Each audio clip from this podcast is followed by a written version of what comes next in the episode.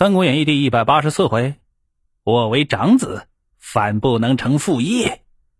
演播：砍史官。话说这袁谭呢，就听从了对方的建议，及时拔寨起行，前至黎阳与曹军相抵敌。袁谭遣大将汪昭出战，曹操遣徐晃迎敌。二将战不数合，这徐晃一刀斩这汪昭于马下。曹军乘势掩杀，谭军大败。袁谭收败军入黎阳，遣人求救于袁尚。袁尚呢，就跟着沈沛相计议了，只发了兵五千余人相助。这曹操探知救军已到，于是啊，遣着越进李典引兵于半路接着，两头围住，把这五千人呢都给杀了。这袁谭呢，听说这袁尚只给了他五千兵，结果半路还都被坑杀了，大怒，于是啊。唤冯骥责骂，冯骥就说了：“荣某作书致主公，求其亲自来救。”袁谭呢，就令这冯骥作书，遣人到冀州，致这袁尚，与这沈佩共相计议。沈佩就说了：“郭图多谋，前次不争而去者，为曹军在境也。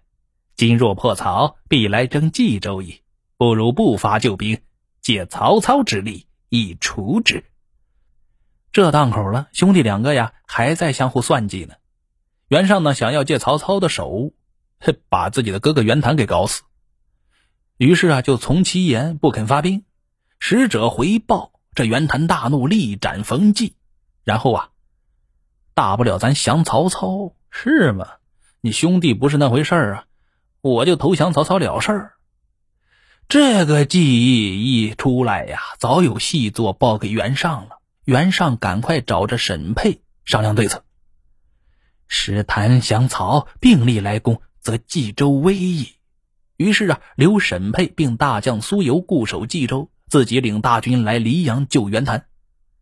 袁尚问军中谁敢为前部？大将吕旷、吕翔兄弟二人愿去。袁尚点兵三万，使为先锋，先至黎阳。袁谭闻着袁尚自己亲自来了，大喜，于是啊，也不投降曹操了。袁谭呢，屯兵城中；袁尚屯兵城外，为犄角之势，对付曹操。话说不一天呐，袁熙、高干也都领着军兵到城外了，屯兵三处，每日出兵与曹操相持。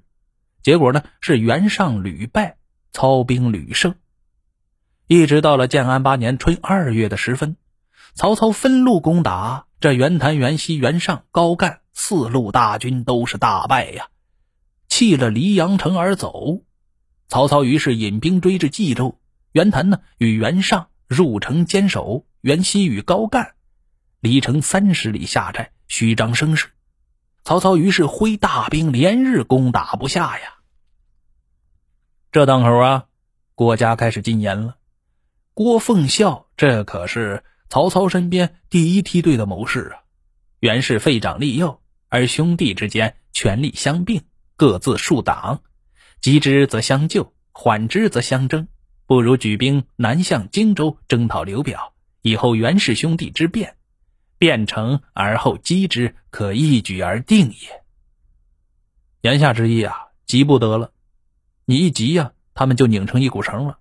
于是啊。咱还不如先退兵打刘表去，等他这北边袁尚啊、袁谭呢，他们先自己内乱了，咱再过来呀，救中取势。曹操一听啊，也只能这样了，于是命贾诩为太守守黎阳，曹洪引兵守官渡，曹操呢引大军向荆州进兵。结果呢，这冀州城里边，袁谭、袁尚听说这曹军退了，哎呦喂，相互庆贺。袁熙、高干呢？一看没他们啥事儿了，也都自己引兵回自己本部去了。袁谭与这郭图、辛平就开始计议了：我为长子，反不能成父业；尚乃继母所生，反成大绝，心实不甘。好，开始内斗。这郭图就说呀：“主公可勒兵城外，只做请贤府沈配饮酒，扶刀斧手杀之。”大事定矣。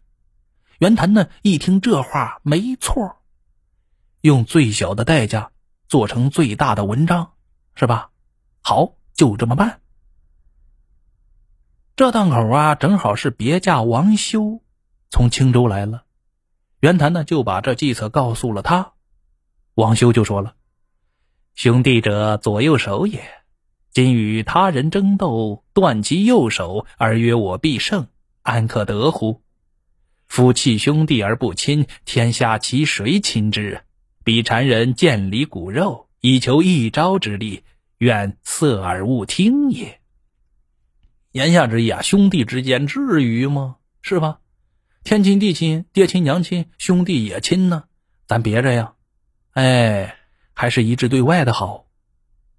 这袁谭主意都已经定了，听着王修给自己唱反调，大怒，斥退王修，使人去请袁尚去了，然后啊，就要杀人。